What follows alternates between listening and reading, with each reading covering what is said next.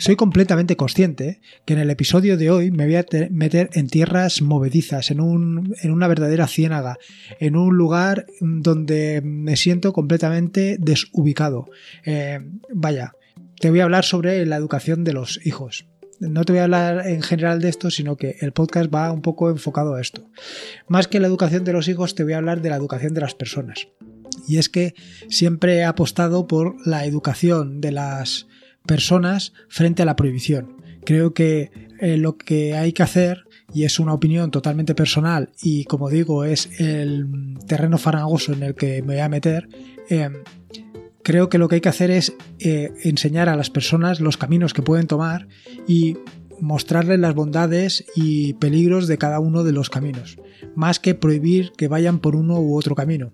Porque te habrá pasado a ti, igual que me ha pasado a mí, que cuando te han prohibido ir por un camino, más ganas has tenido tú de tomar ese camino.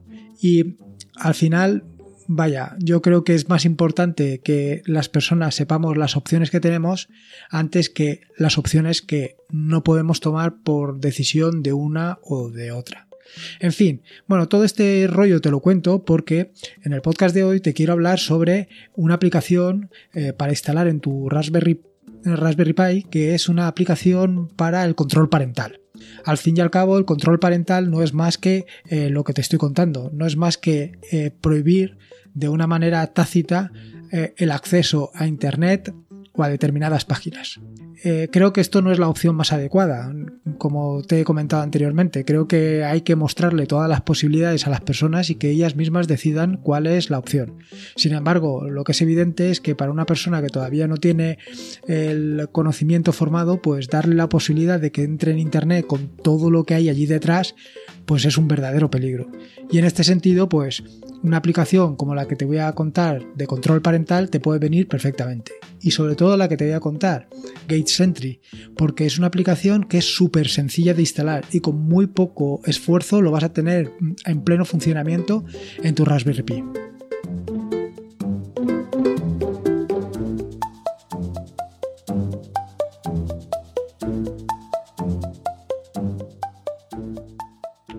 Soy Lorenzo y esto es atareado.es versión podcast. Este es el episodio número 74 del podcast, un podcast sobre Linux, Ubuntu, Android y software libre. Aquí encontrarás desde cómo ser más productivo en el escritorio o montar un servidor de páginas web en un VPS hasta cómo convertir tu casa en un hogar inteligente. Vamos, cualquier cosa que quieras hacer con Linux, seguro que la vas a encontrar aquí. Como te venía a decir, este episodio de hoy va sobre el control parental y cómo puedes tenerlo instalado en tu Raspberry Pi. Sin embargo, antes de meternos en faena, te quiero eh, contar, como hago todos los que he escrito esta semana y en su caso las aplicaciones, aunque esta semana mm, ha sido un poco trastornator y no he podido dedicarle mucho tiempo a las aplicaciones, pero para eso está Javier, que está ahí, dale que te pego, con el tema del sistema de, de monitorización de la Raspberry. Eh, te vuelvo a insistir, si no lo has instalado y tienes una Raspberry, estás perdiendo tiempo en no instalarlo. Ah, está haciendo un trabajo excepcional que eh, supongo que tarde o temprano le tendré que dedicar otro episodio. Bueno, en cuanto a lo que viene siendo los artículos que he publicado esta semana o que publicaré, depende de cómo, cuando escuches el podcast, como te digo siempre, eh, te voy a hablar de dos. El primero es un, un nuevo capítulo del tutorial sobre Systemd y en, particular, este nuevo episodio está dedicado al Journal CTL, que es la aplicación o el sistema que se utiliza para ver los logs. Eh, dado que eh, SystemD utiliza un sistema eh, de logs unificado, allí va toda la información que se va recopilando del sistema, con lo cual es importante manejar el Journal CTL para poder extraer aquellas partes que te resulten más interesantes. Creo que es eh, una aplicación que debes de conocer, sobre todo si vas a trabajar con sistemas. En cuanto al segundo de los artículos, eh, evidentemente este es el segundo capítulo o va a ser el segundo capítulo del tutorial sobre scripting en Bash. Después de ver las razones por las que tienes que aprender a hacer aplicaciones con Bash o hacer scripting con Bash, en este pues vamos a meternos en un, en un capítulo un poco más teórico, un capítulo sobre variables y esas cosillas que son un poco más, digamos, desagradables. Voy o por lo menos intento que en el artículo o en el nuevo capítulo del, tutorial sea lo más ameno posible. Así que eh, he intentado poner cuantos más eh, artículos, más artículos, más ejemplos, mejor. Dicho esto, vamos un poquito al turrón. Sobre el tema de los nativos digitales. Eh, esto te lo digo por el tema este de que estaba comentándote del, de demostrar los diferentes caminos y que muchas personas piensan que los nativos digitales, los que los, los que han nacido ya en la época de Internet, pues todas estas cosas las tienen dominadas y nada más lejos de la realidad. Eh, esto de nativo digital es un término acuñado por el autor estadounidense Mark Prensky en 2011 y se refiere a todas las personas que han crecido eh, con la red y el progreso. Se trata de una generación eh, posterior a la de los millennials. En particular, la de los nativos digitales es eh, los años comprendidos entre el 95 y el 2015. Igualmente, seguro que has oído aquello de que se manejan con los móviles y otros dispositivos igual o mejor que tú, dependiendo de tu edad, claro. Eh, nada más lejos de la realidad. Esto es una de las cosas que, más me llaman la atención. Eh, eh, no es ninguna, ningún logro de que, un bebé, eh, nada más ponerle una tablet delante, sepa manejar una aplicación. Bueno, a lo mejor un bebé es muy exagerado, pero no tiene nada que ver. Yo creo que ahí lo que lo importante no, no es que el bebé sea un bebé digital, sino los mm, ingenieros y y desarrolladores de software que hay detrás de cada aplicación o de cada sistema operativo que han conseguido eh, facilitar las cosas hasta límites insospechados. Tan insospechados como que un bebé o como que un niño de pocos años ya sepa manejar una aplicación tan fácil o, o tan bien como tú o mejor incluso que tú. ¿Y, por qué tienen ellos e-, esa ventaja que tú no tienes? Porque ellos se manejan mejor con un ordenador que con un ordenador, con una tablet que tú. Pues muy fácil, porque tú probablemente hayas nacido con los ordenadores y te manejas mejor con un ordenador que seguro él se va a manejar nunca en su vida. Y sin embargo, cuando te enfrentas a una tablet tienes que desaprender lo que has aprendido. Tienes que volver a empezar de cero para empezar a manejarte con una tablet igual que se maneja un chaval. Y todo esto te lo cuento por el tema eh, del control parental, porque muchos piensan que evidentemente no hace falta enseñarlos y nada más lejos de la realidad. Un, niño, un, menor, eh, necesita una educación sobre todo a la hora de enfrentarse a Internet. Y digo sobre todo a la hora de enfrentarse a Internet en tanto en cuanto la cantidad de posibilidades, opciones, ventajas, eh, formación, pero también de peligros que puedes encontrar en Internet. Y no digo peligros mm, por el tema de violencia, pornografía, sino por primero que se encuentren con algún indeseable que lo lleve hacia caminos que no deben de ser y luego por otro que a una edad temprana se enfrenten pues con el tema de, la violencia o de la pornografía y que no entiendan exactamente todos esos conceptos. En este sentido, eh, una gran herramienta son las aplicaciones de control parental y siempre lo digo o, intento transmitirlo en el sentido de que te lo he comentado anteriormente. Se trata de explicarles exactamente qué es lo que hay y que cada uno tome su camino. Pero claro, evidentemente, como te he dicho anteriormente, la idea es que para los menores que todavía no tienen conciencia o conocimiento de todos los peligros que se pueden encontrar es por lo menos limitarlos. En este sentido, la Raspberry puede ser una gran herramienta para ti. Y digo puede ser porque eh, con la aplicación que te voy a comentar, eh, de una manera muy sencilla puedes tener un sistema de control parental instalado en tu equipo o instalado en una Raspberry, siempre funcionando, de manera que mm, limites el acceso eh, no solamente a páginas, sino también el acceso directo a Internet. la aplicación de la que te quiero comentar se llama Gate Sentry. Es una aplicación, un sistema básicamente de filtrado web es multiplataforma y está implementado en Go. Que esté eh, que sea multiplataforma quiere decir que no solamente lo puedes instalar en la Raspberry, sino que también lo puedes instalar en diferentes eh, sistemas, como puede ser Linux, puede ser Windows, puede ser Mac. Es decir, no hace falta que lo instales en la Raspberry y luego lo repliques en todos los equipos. Lo puedes instalar en solamente un equipo y que haga el filtrado de ese equipo.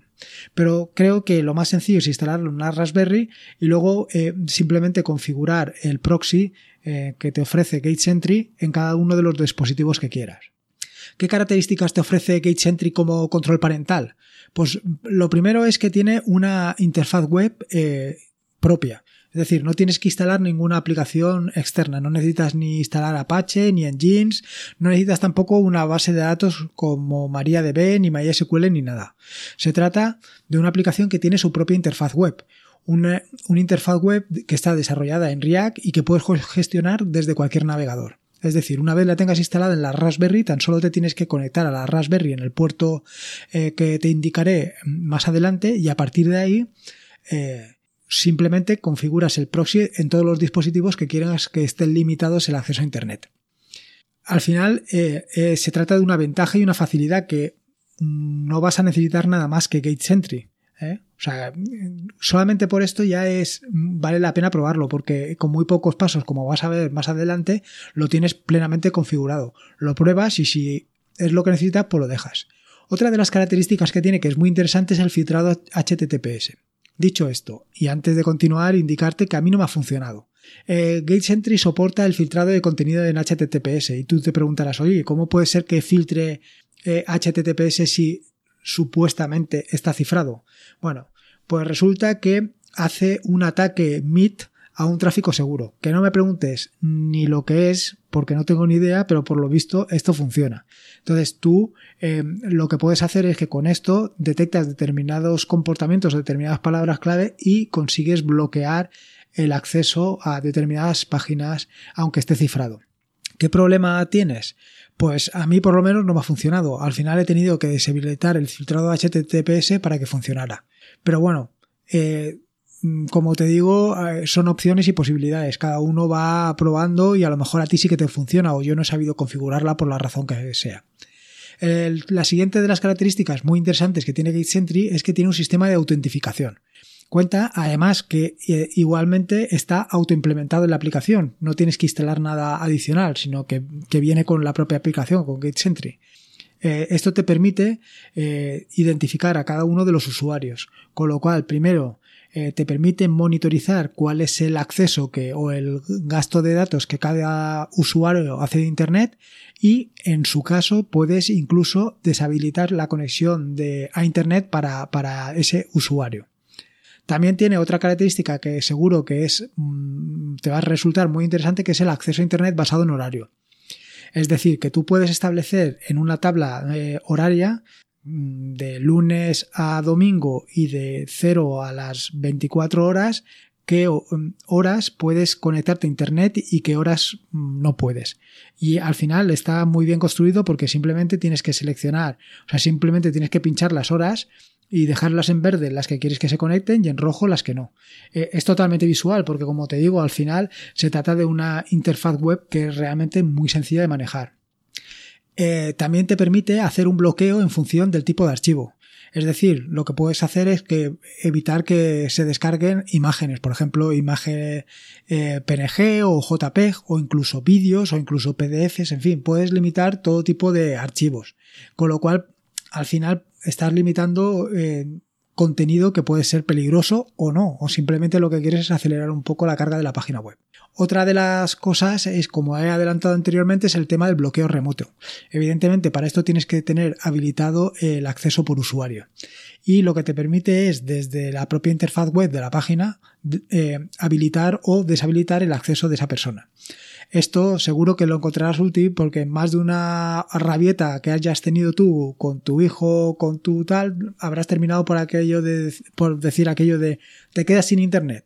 Sí, te quedas sin internet, pero luego si eh, tú no lo persigues y, vas detrás de, de, él para comprobar si se está conectando a internet o no se está conectando a internet, pues no lo vas a saber. De esta manera simplemente le tienes que pegar un, botonazo y se queda sin internet seguro. La siguiente de las características que también te he adelantado anteriormente es el tema de las estadísticas. Y es que eh, si utilizas el tema de la autentificación, te permite mantener un registro de todos los accesos que se hacen y la cantidad de datos que consumen. Por, otro lado, indicarte que para el tema de la configuración para la Raspberry em, hay que tener en cuenta que eh, la Raspberry, si la estás utilizando eh, desde micro SD y no la estás utilizando desde USB, como te recomendé en el tutorial sobre la Raspberry desde USB, eh, tiene el problema de que mm, las tarjetas micro SD no soportan o no llevan muy bien esto de múltiples escrituras o muchas escrituras. Y al final puede terminar por corromperse tu, tu sistema operativo, tu Raspbian. Entonces, para evitar esto, eh, la recomendación que hace el propio desarrollador de la aplicación de GateSentry es que en lugar de guardar el log.db, que es donde se guardan todos los datos de, eh, de, de descargas y de acceso a Internet, en lugar de guardarlo en un archivo en tu micro SD, que se guarde en memoria. Esto tiene el inconveniente de que en un momento determinado, si se va la luz, pues lo has perdido todo, has perdido toda la información. Pero la ventaja es que no se te va a corromper la, micro SD y vas a poderla funcionar. Eh, siempre, la, puedes tener siempre en funcionamiento. Respecto a la instalación, como te he dicho, es súper sencillo de instalar, tanto en, un Linux normal como en una Raspberry. Bueno, que también es un Linux normal. Simplemente te tienes que descargar el, el ejecutable, eh, lo copias en un directorio según las notas que te pongo, o sea, según las instrucciones que te pongo en las notas del programa, en las notas del podcast, pero, perdón, eh, lo haces ejecutable y ejecutas un par de instrucciones adicionales y ya lo tienes funcionando. Pero así de sencillo, no, no tiene nada más. No es como otros que tienes que habilitar servicios en systemd, tienes que levantar un Apache, nada con tres instrucciones lo tienes funcionando a la primera. Vaya, simplemente con las notas, las instrucciones que te dejan las notas del podcast, lo copias, lo pegas en la Raspberry y ya lo tienes funcionando. Así de sencillo. Eh, los primeros pasos, una vez ya tengas instalado GetSentry. Bueno, lo primero es, y probablemente lo más incómodo de todo, eh, es que tienes que utilizar o tienes que configurar el proxy en todos los dispositivos que quieras que tengan esto. Esto es un inconveniente porque en cuanto el chaval tenga un poquito de conocimiento y un poquito de, de que sepa cómo funcionan las cosas, pues ya estás perdido porque él sea capaz de entrar y deshabilitar el acceso por proxy o incluso si se conecta vía datos. Ahí es donde puedes tener el problema. Pero como digo, la idea es básicamente para los niños más pequeños que es donde pues no son conscientes de dónde se están metiendo. Un, chaval con 14 años ya sabe lo que está haciendo perfectamente, dónde se está metiendo y qué es lo que está viendo. Pero bueno, básicamente es muy sencillo. Eh, para los móviles Android es tan sencillo como modificar la configuración Wi-Fi y para el tema de los eh, de Linux también es muy sencillo. Para un Ubuntu o cualquier eh, de estos es realmente sencillo. Si has configurado la, la autentificación, que esto de principio no viene, es decir, si no has definido un usuario para cada una de las conexiones, no te va a aparecer nada, pero sí que si has definido un usuario, entonces te, te pedirá que introduzcas el nombre de usuario y la contraseña y esto es lo que te va a permitir posteriormente monitorizarlo perfectamente. ¿Vale? Eh, por otro lado, para configurar todo esto es tan sencillo como igualmente eh, entrar en la dirección IP del, donde tengas instalada la Raspberry en el puerto 10.786, introduces por defecto el usuario admin y la contraseña admin y ya tienes allí para empezar a configurarlo. De la configuración de GateSentry, la verdad es que es muy sencillo y como se ha hecho muy minimalista, y en un vistazo lo tienes todo ahí al, vaya a la orden del día.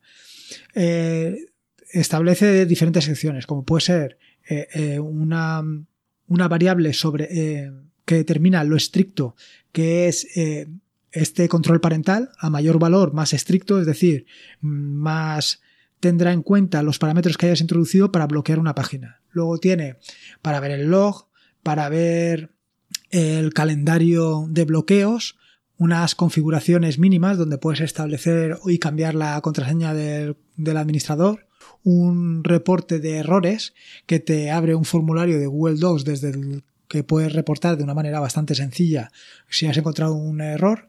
Luego, las palabras que bloquear.